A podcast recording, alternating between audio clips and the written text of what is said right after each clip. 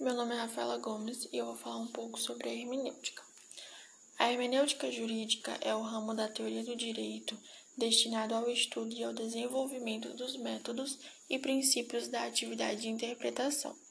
A finalidade da hermenêutica, enquanto domínio teórico, é proporcionar bases racionais e seguras para uma interpretação dos enunciados normativos.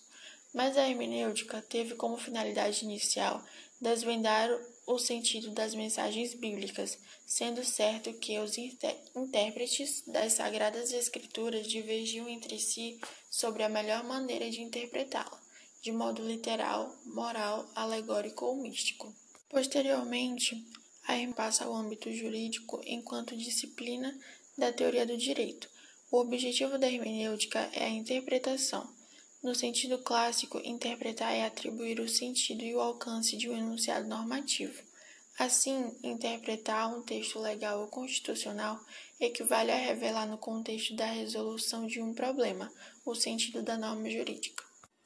Para interpretar e aplicar com acerto o direito, enquadrando adequadamente o fato a uma norma, é indispensável que o intérprete bem compreenda o preceito para determinar com precisão o seu conteúdo e alcance.